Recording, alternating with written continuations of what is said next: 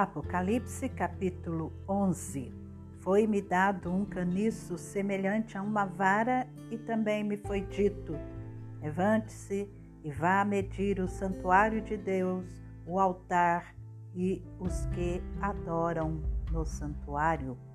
Mas deixe de lado o átrio exterior do santuário e não o meça, porque esse átrio foi dado aos gentios que, por quarenta e dois meses pisarão a cidade santa. Darei autoridade às minhas duas testemunhas, para que profetizem durante mil duzentos e sessenta dias, vestidas de pano de saco. São estas as duas oliveiras e os dois candelabros que estão em pé diante do Senhor da terra.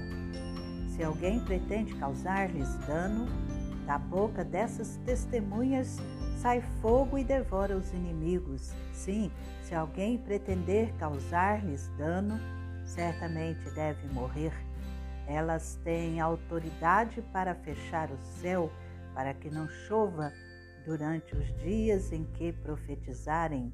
Têm autoridade também sobre as águas, para transformá-las em sangue bem como para ferir a terra com todo tipo de flagelos, tantas vezes quantas quiserem. Quando tiverem então concluído o testemunho que devem dar, a besta que surge do abismo fará guerra contra elas. A besta vencerá e matará as testemunhas, e os seus cadáveres ficarão estirados na praça da grande cidade que espiritualmente se chama Sodoma e Egito, onde também o seu Senhor foi crucificado. Então, muitos dentre os povos, tribos, línguas e nações contemplarão os cadáveres das duas testemunhas por três dias e meio, e não permitirão que esses cadáveres sejam sepultados. Os que habitam sobre a terra se alegrarão por causa da morte dessas duas testemunhas, realizarão festas e enviarão presentes uns aos outros, porque esses dois profetas atormentaram os que moram sobre a terra.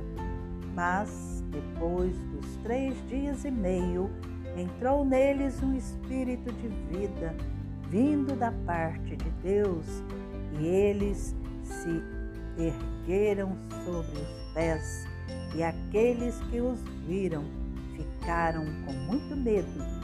E as duas testemunhas ouviram uma voz forte vinda do céu, dizendo-lhes: Subam para cá. E subiram ao céu numa nuvem e os seus inimigos as contemplaram.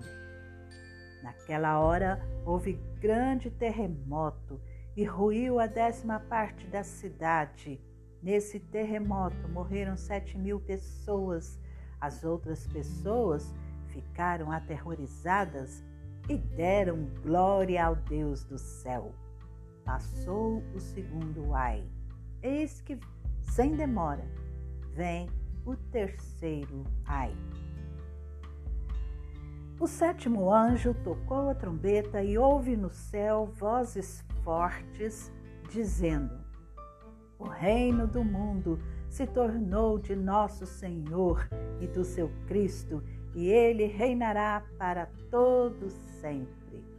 E os vinte e quatro anciãos que estavam sentados no seu trono diante de Deus prostraram-se sobre o seu rosto e adoraram a Deus, dizendo: Graças te damos, Senhor Deus, Todo-Poderoso que és e que eras, porque assumiste o teu grande poder e passaste a reinar.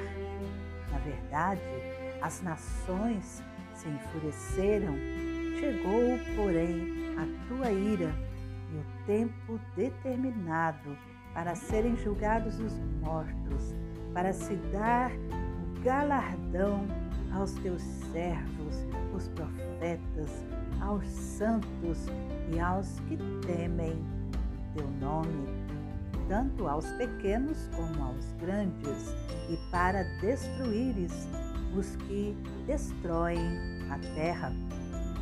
Abriu-se então o santuário de Deus que se acha no céu, e foi vista a arca da sua aliança no seu santuário, e sobrevieram relâmpagos, vozes, trovões, terremoto e forte chuva de granizo.